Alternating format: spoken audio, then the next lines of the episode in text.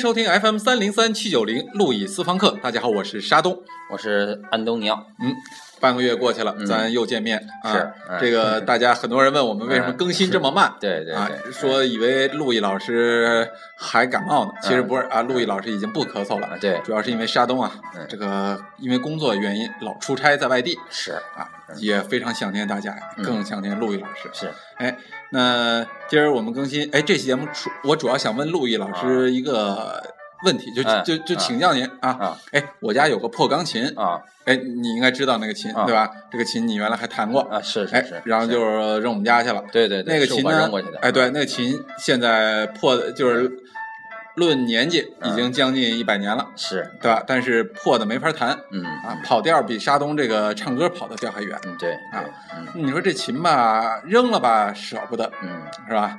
陆毅老师弹过的，你说卖吧卖不出价钱，嗯破钢琴嗯啊，八十五个键的，嗯你说留着家里边又又占地儿，嗯，你说怎么办？就是在你想在你想要处理这个钢琴的时候哈、首先我想到的是，因为这个钢琴啊，我当时也是从这个二手店里把它拿过来的，嗯？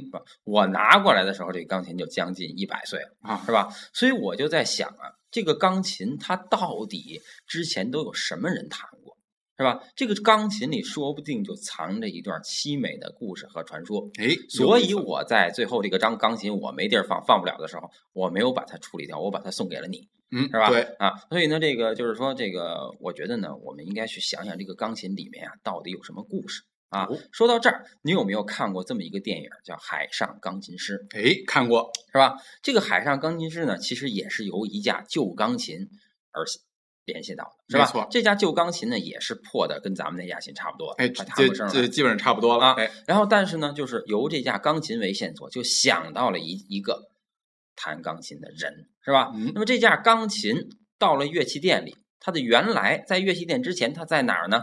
在一艘船上，是吧嗯？他和这个弹钢琴的人一起都在这艘船上。那么，呃，这个钢琴和这个人都一直没有下过这架船啊。这个人从小就在这个船上长大，那么一直不下船啊。那么最后，这个钢琴被当做这个废品从船上拉出来了，是吧？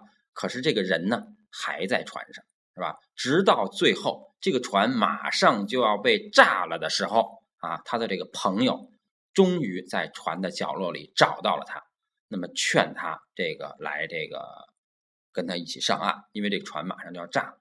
那么，但是这个人呢，他表示，我从小在这个船上长大，是吧？那么我呢，这个也不想下船，是吧？既然这个船没了，那我就跟这个船一起没了就好了。所以最后呢，他没有下船啊。那么他的朋友自己下船了，那么他最后就跟这个船一起被炸了，就这么个故事啊。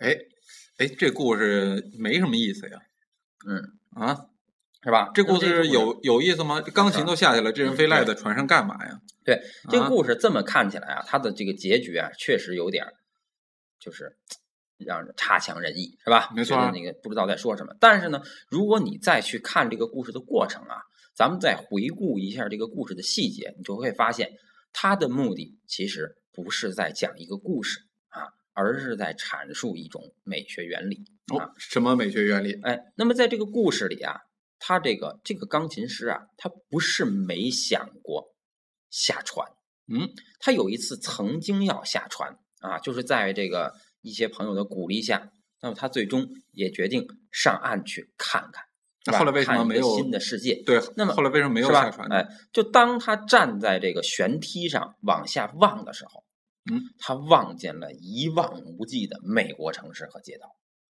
是不是？多好啊那么一条街道挨着一条街道，一条街道挨着一条街道，没有边际，对呀，看不到尽头。多棒啊！这个时候他就在想，我从小生活在船上，我只花半个小时就能够从船头走到船尾，嗯，是吧？那么在这个有限的空间内，我可以驰骋我的一切遐想。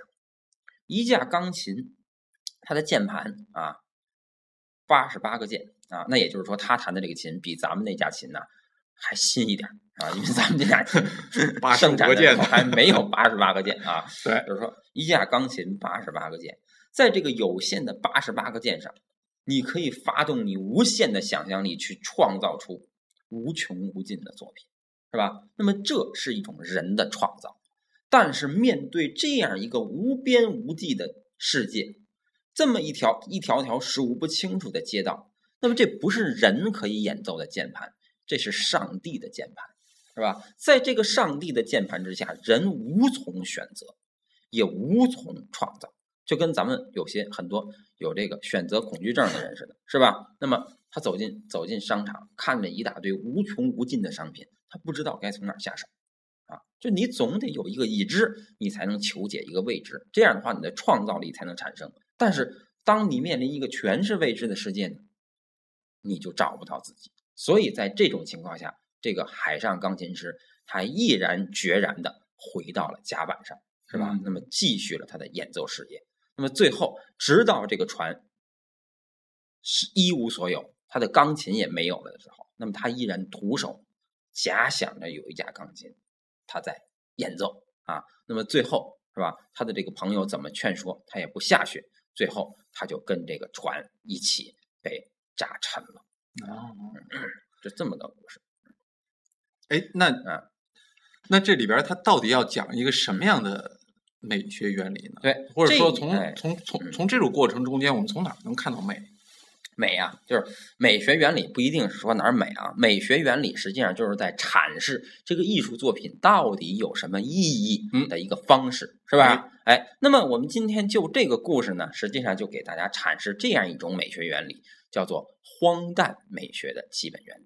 荒诞美学，荒诞美学。哎，好像我们从这个故事里边，至少我们直觉上没有觉得它有多荒诞。哎，这个荒不就是一个不下船的人啊？对对对，这个荒诞呀，我们平时因为。很多美学概念啊，都是我们平时我们的语言呀，老是习惯性的把它指成什么，是吧？就比如说荒诞，老觉得哎这件事荒诞不羁，什么等等。所以我们对荒诞这个概念有一个我们平时日常的认识，是吧？嗯。但这个荒诞美学呢，实际上还不完全等同于我们平时的荒诞啊。嗯。那么，但是还是有点关系啊。就是当我们平时说一件事儿很荒诞的时候。往往是因为怎么样啊？这件事儿怎么样啊？不合逻辑，哎，不合逻辑啊！换句话说，就不符合人们生活的价值观，对吧？你不知道他图什么，那么就很荒诞。所以呢，荒诞美学就有这样一个特征，就是在这个美学里面啊，没有任何的目的，就你不知道他图什么。对你不知道图什么，没有目的。就比如说这个东西好看，对吧？但是它是用来做什么的呢？不知道，哎，不管，哎，它就是凭着它的颜色和线条构成好看，所以这个东西在西方的这个美学史上啊，自古以来就有这个传统，是吧？咱们哎，以前在以前的课堂上曾经说过，是吧？从康德开始啊，人们就由欣赏一个事物的内容、目的，变成了欣赏它的形式，是吧？那么这个无目的性啊，成了一个形式主义美学的一个标志啊，所以西方呢。就有这个传统。那么荒诞派呢，就是把这个无目的性从一个形式的欣赏挪到内容上去，是吧？让这个一个故事本身变成没有目的的，把人的目的消解掉啊，这个就是一个荒诞的美学。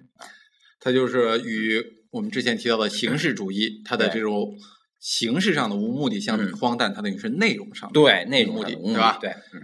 哎，关键为什么要无目的呀？这无目的有什么意思？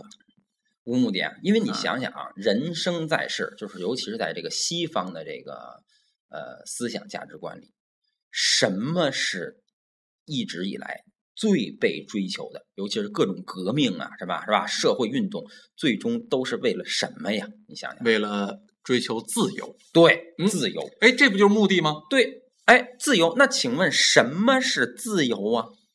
自由就是想干嘛干嘛呗。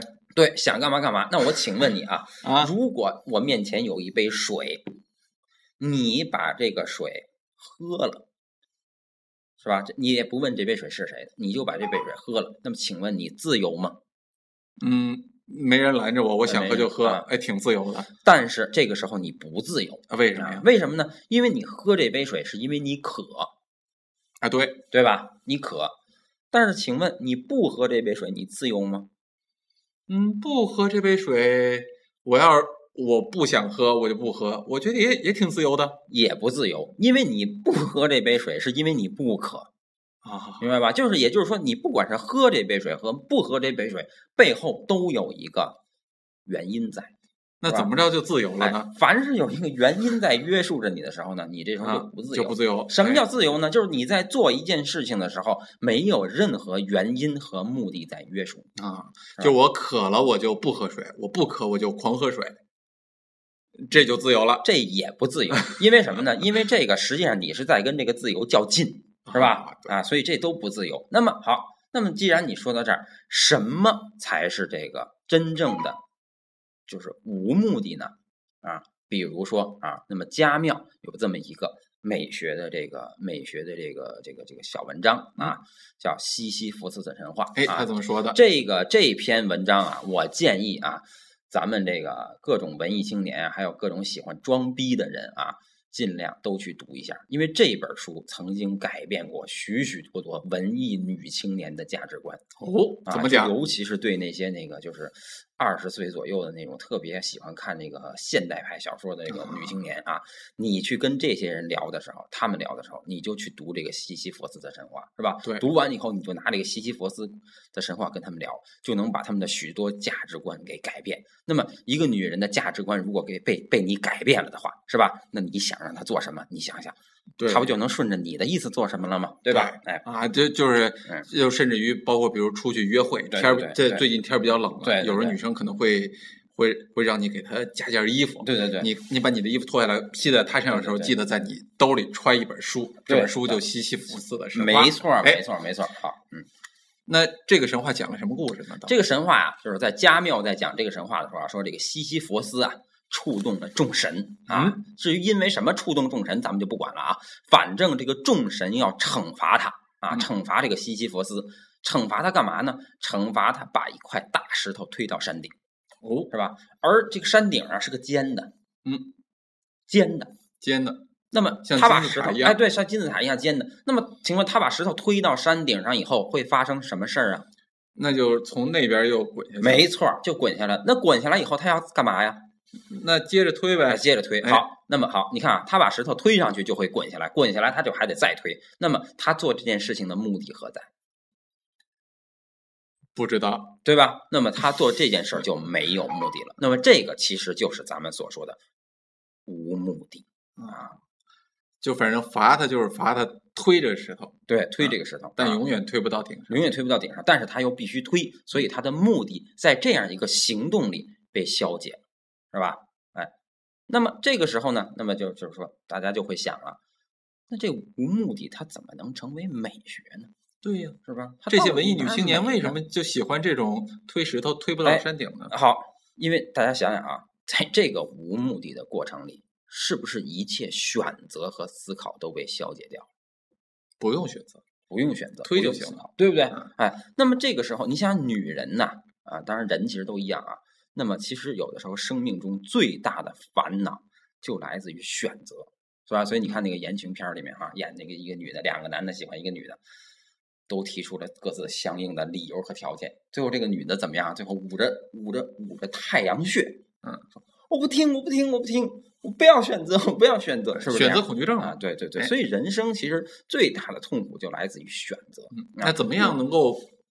避免这种选择的痛苦，那就是像西西弗斯的神话中的西西弗斯这样生活，他就不用任何去选择，他只需要就这么去做一件事儿。这件事儿呢，你不管是喜欢也好，不喜欢也好，你做着做着，自然就能从中感受到一种乐趣。那么以前啊，这个有一个中国有个民间故事，是吧？就说一个老太太呀，她心里难受，睡不着觉。她死了儿子，死了丈夫，睡不着觉，对吧？长夜漫漫，她熬不过去。这个时候呢，她就把这个围棋子儿啊撒一地，黑白围棋子儿撒了一地，然后她就开始捡，一边捡呢，一边把黑的放在一个盒里，把白的放在一个盒里。这样的话，等棋子儿捡干净了，天就亮。其实这个故事就是给咱们城市的一个荒诞派的美学，就是。在捡石头这种完全不用思考的过程中，你的内心获得了一种平静，嗯，就可以了啊。再比如，那这是咱们一个民间故事。再比如说，再举一个更有名的，是吧？更有影响力的，就是这个，咱们都说啊，有一个特别有争议的荒诞派戏剧，这个戏剧刚出现的时候，引起一大片人的非议，但是现在也慢慢慢慢的被大家接受。这个戏剧叫什么呢？就是咱们所著名的《等待戈多》。哎，对，非常有名。哎，一般就是真正的文艺女青年都得看，对吧？哎，《等待戈多》。那么这个《等待戈多》呢，说的是什么事儿呢？就是说这两个人在那儿等，但是他等的是谁呀？不知道。他等的不是戈多吗？戈多，对。但是戈多是谁？书里没有交代啊。但是呢，有些很多解读的人啊，就开始说戈多是不是就是上帝啊？因为这个戈多，他那个发音啊，跟那个 God。有些谐音啊，所以就是说他跟上帝可能是谐音。那么这里，但是他没有明确提出啊，就是说这个戈多是不是隐喻上帝，这个也是也是有可能的啊。但是呢，上帝又是谁，你又不知道，对不对？所以你等的人是谁不知道，等这个人要干什么不知道啊，他什么时候来不知道，他来不来也不知道。也就是说，等待这个行为的所有的目的性。都在这个戏剧里被怎么样消解掉，没有了。那么所剩下的只是等待本身。如果说为了什么的话，那么我们就为了等待而等待，是吧？那么这就是荒诞派美学。那这里有没有快乐？这里面有一种快乐，有一种平静的啊，什么都不用想的，沉迷于现在的快乐。所以说这个。为什么说这个价值观给文艺女青年讲了以后很有效果呢？因为告诉她不用想任何目的，我有钱没钱，我有房没房，结婚怎么着都不要想，你所想的就是现在。现在咱们再干什么就干什么就行了，是吧？对，这就是一个这样的快状态。换句话说，他把一种对主动生活的追求转化了一种被动的生活。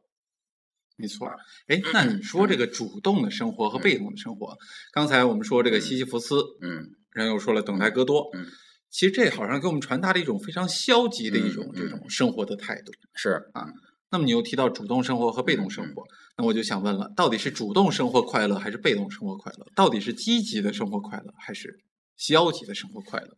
呃。这个快乐呀，它不过就是人对自己生活状态的一种形容，是吧？你可以说主动的生活更快乐，也可以说被动的生活更快乐。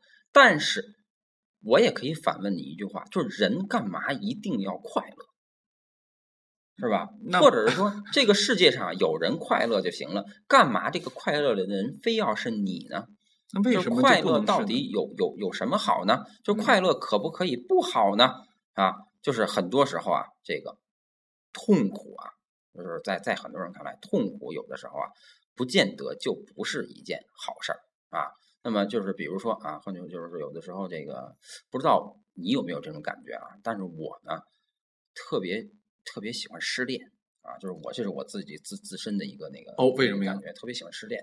因为每次失恋就能够找下一个。因为每次失恋之后不是每次失恋之后，我我。我你要是找了下一个，你就不失恋了，是不是？每次失恋之后，你有一种这世界哪儿哪儿都一样的感觉，就是你看什么都一样。怎么可能因为你的悲伤，是吧？就是说，人给你一杯水，你看着也没感觉；看这世界上任何东西没感觉；看着前面出了车祸没感觉，是吧？什么都是那样，就人就呆掉了，哎，呆掉了，世界整个都灰灰的。然后在这种呆的自己。就是这个这个这个这个呆的像一团死灰的时候，嗯，是吧？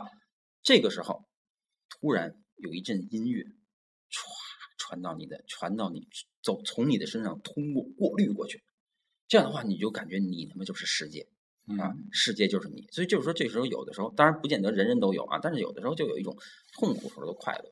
然后我在这个，我觉得呀，我觉得你你这不是快乐啊，你这是精神病啊啊啊啊！对对对，其实呢，换句话说，就是我这个时候啊，就陷入了一种精神危机。哎，那么如何度过这个精神危机呢？其实就恰恰，那么有的人啊，就采用了一个这样的荒诞的方式。比如说尼采哦，他怎么办？哎，尼采也经常陷入一种精神危机。嗯，他这种失恋是吧？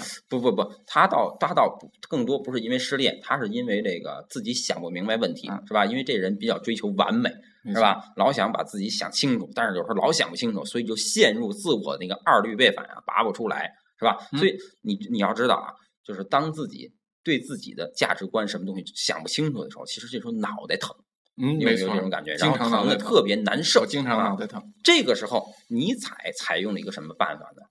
就是冬眠法，哦啊，找个树洞不，想不想。就比如说啊，假如说你平时受了一个受了某种侮辱了，嗯，那么你会怎么办？是吧？那么有的人会采取说，那我得把这个侮辱给讨回来呀，是吧？他就去他就去平分，跟人决斗去了。那么有的人呢会想着，我不跟他一般见识，是吧？他说让他说去，我不想这事儿。那么这个其实是什么？自己把自己给说服了，给了自己一个说法，让自己这个寻求了安慰，对吧？但是不论是去讨回这个公道，还是自己给自己安慰，是不是你都去做了一件什么事儿？没错，是吧？就是也就是说，给自己了一个什么信号，让自己把这个痛苦给怎么样啊，消解了，给规避了，对吧？但是尼采的方法呢，是当我内心有一个痛苦的时候，我什么都不做，我就让它痛苦着，我也不去想，我就让痛苦一点儿一点儿的侵蚀着我的心灵，直到把我的心灵侵蚀光。这个时候，我在精神上就死了啊。换句话说，就感觉不到痛苦了。感觉不到痛苦了。对那换句话说，这个痛苦在你身上的时候，你越挣扎，你就感觉越痛苦，是吧？但是你不挣扎了，那么你的痛苦都没了。的确，快乐是我们每个人都追求的，但是快乐无法消除痛苦。你会发现，快乐越大，痛苦越大，对吧？但是这种荒诞的价值观，却可以使痛苦转换成你的一个正常的生活状态，是吧？当它成为你正常的生活状态的时候，哎，那么也就也就不痛苦了。就比如说，咱们都知道一个故事，叫做普罗米修斯。没错啊，普罗米修斯。那么普罗米修斯啊，他的这个，他这个就最后是吧？因为他偷了火种，所以他被绑在这个高加索山上啊，然后由这个秃鹰来啄食他的心脏，是吧？然后那个心脏每天啄一次，啄完了之后啊，肝脏啊肝脏啄完了以后呢，这个这肝脏它又长出来了。没错，是吧？然后呢，长出来以后，这个第二天这个秃鹰再来啄，也就是他每天都会都会这个这个这个吸这个承担这个痛苦，是吧？每天承担着无无穷无尽的痛苦。对对对如果肝脏被吃完了，反而不痛苦了。对对对，每天都有呃，每天无穷无尽痛苦。后来呢，这个时候这个这个等到了，这是咱们在希腊神话里描述的普罗米修斯，对吧？那么后来呢，这个在十九世纪啊，雪莱在诗歌里描绘过普罗米修斯。那么他给了普罗米修斯一个结果，这个结果是什么呢？就是终于有一天，普罗米修斯挣脱了枷锁，解放了，自由了，不再痛苦了。那么这个呢，描说的是一个解放了的普罗米修斯，对吧？没错给了他这么一结果。那么到了二十世纪的时候，卡夫卡也写了普罗米修斯啊，他是怎么写的？他写了，其实写了一共有四种答案，但是我记不太清了，我只能记住一种啊，这一种就是秃鹰每天仍然啄食他的肝脏，是吧？他的肝脏仍然就这么长出来，但是呢，一天长一天啄，随着一天一天的过去，渐渐的，秃鹰忘记了自己在啄食它的肝脏，肝脏也忘记了自己在长出来，普罗米修斯也忘记了疼痛。那么这件事情就被人们忘记了。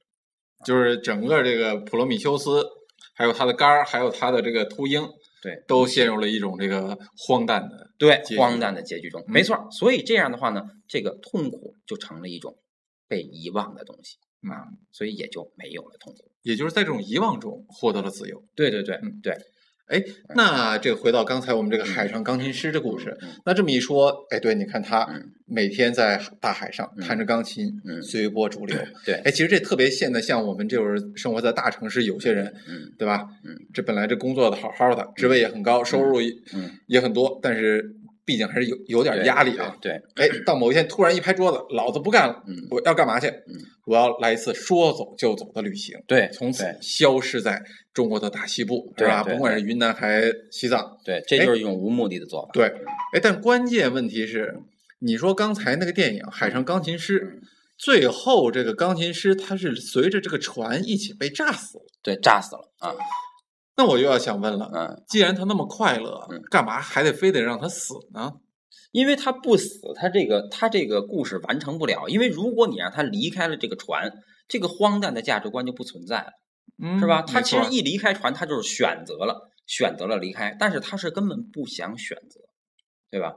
啊，所以想要揭示出这个荒诞的价值，就不能让他离开船啊。那有没有一个让他不死的办法呢？哎其实啊，也有，因为之所以编剧会让他炸死，而且他不是选择沉，而是选择炸，没错是吧？？为什么呢？因为砰的这么一声，这个一个爆炸，特别能触动观众的心。嗯，他是想用这样一个凄美的结局来打动观众。对，观众就想就爱看点热闹的。对哎，但是呢，我们从另外一个角度想，嗯，其实如果一个船真的是到了它该报废的年限，其实我们既不应该沉掉它，也不应该炸掉它，而是应该把它拆掉。嗯，拆了卖了。对，设想一下啊，如果这个海上钢琴师一直在这个船里弹琴，然后这个船从外面就开始被拆，最后拆的就剩一块甲板，那么这个钢琴师独自在大海中央站在这块甲板上弹琴，哎，这不也挺好吗？那就是另外一种审美意境了，是吧？关于这种审美意境，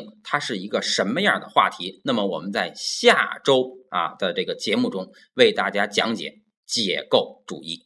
OK，啊呃，这期我们就先说到这儿。好，哎嗯，好，再见。好，再见。嗯。